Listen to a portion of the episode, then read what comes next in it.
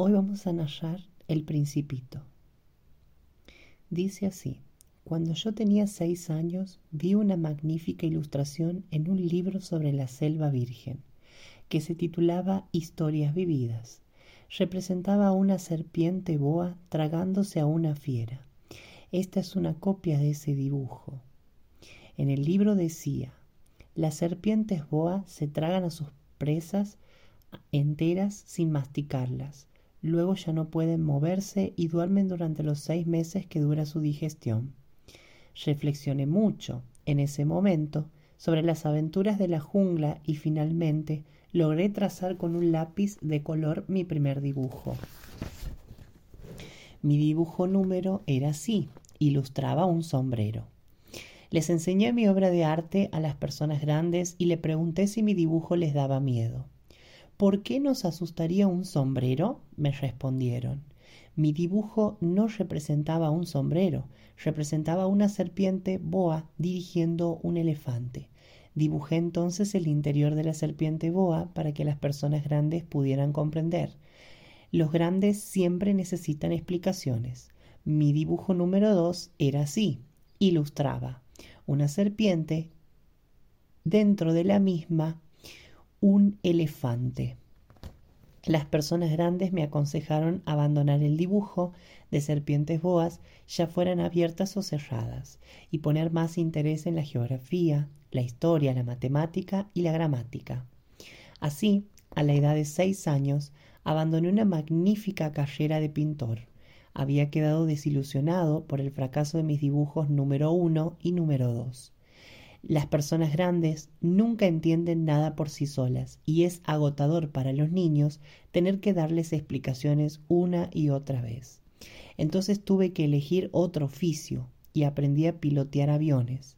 He volado un poco por todo el mundo y es verdad que la geografía me ha servido de mucho el primer vistazo puedo distinguir perfectamente China de Arizona. Esto es muy útil, sobre todo si uno se pierde durante la noche. A lo largo de mi vida tuve un montón de relaciones con un montón de gente seria. Viví mucho con personas grandes, los conozco muy de cerca. Mi opinión no mejoró demasiado. Las veces que encontré a alguien que me pareció un poco lúcido, hice la experiencia de mi dibujo número uno, ilustración sombrero que siempre conservé. Quería saber si verdaderamente era alguien comprensivo, pero siempre me contestaban, es un sombrero. Entonces me abstenía de hablarles de serpientes boa, de la cerva virgen y de las estrellas. Poniéndome a su altura, les hablaba del bridge, del golf, de política y de corbatas, y ellos se quedaban muy contentos de conocer a un hombre tan razonable. Capítulo 2 Vivía así solo, sin nadie con quien poder hablar verdaderamente, hasta que hace seis años tuve una avería en el desierto de Sahara. Algo se había estropeado en el motor. Como no llevaba conmigo ni mecánico ni pasajero alguno, me dispuse a realizar yo solo una reparación difícil. Era para mí una cuestión de vida o muerte, pues apenas tenía agua para beber ocho días. La primera noche me dormí sobre la arena a unas mil millas del lugar habitado más próximo. Estaba más aislado que un náufrago en una balsa en medio del océano. Imagínense, pues, mi sorpresa cuando al amanecer me despertó una extraña vocecita que decía Por favor, dibújame un cordero. ¿Eh? Dibújame un cordero. Me puse en pie de un salto como si me hubiera caído un rayo. Me froté los ojos, miré bien, vi a un extraordinario muchachito que me observaba muy seriamente. Aquí tienen el mejor retrato que más tarde logré hacer de él, aunque mi dibujo ciertamente es menos encantador que el modelo. No es culpa mía.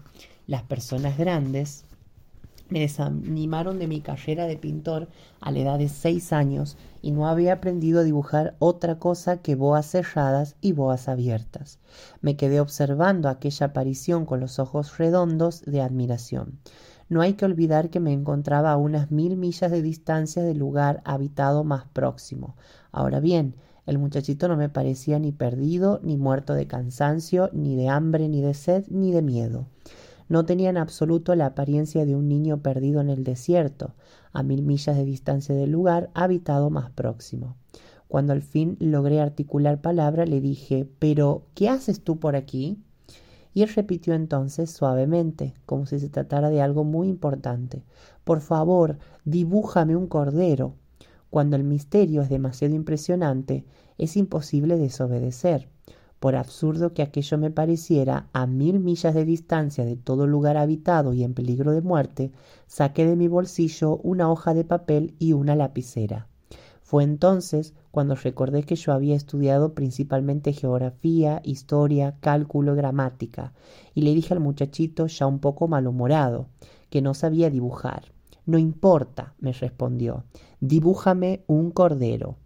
Como nunca había dibujado un cordero, repetí para él uno de los dos únicos dibujos que yo era capaz de realizar, el de la serpiente boa, cerrada, y quedé estupefacto cuando lo oí decir No, no, yo no quiero un e-, elefante en una serpiente. La serpiente es muy peligrosa y el elefante ocupa mucho sitio. Donde yo vivo todo es muy pequeño. Necesito un cordero. Dibújame un cordero. Y eso hice. Lo miró atentamente y dijo No, este cordero está muy enfermo. Haz otro. Volví a dibujar ilustración cordero mirando hacia abajo. Mi amigo sonrió dulcemente con indulgencia. ¿Ves? Esto no es un cordero, es un carnero. Tiene cuernos. Rehice nuevamente mi dibujo, pero fue rechazado, igual que los anteriores. Ilustración, cordero mirando para abajo sin los cuernos. Esto es demasiado viejo. Quiero un cordero que viva mucho tiempo. Ya impaciente y deseoso de comenzar a desmontar el motor, hice rápidamente este dibujo, se lo enseñé y le dije Ilustración, una caja, una caja con tres agujeros en el medio. Esta es la caja. El cordero que quieres está dentro. Con gran sorpresa vi cómo el rostro de mi juez se iluminó. Así es como yo lo quería. ¿Crees que se necesite mucha hierba para este cordero? ¿Por qué? Porque donde yo vivo es todo tan pequeño. Seguro la que hay será suficiente.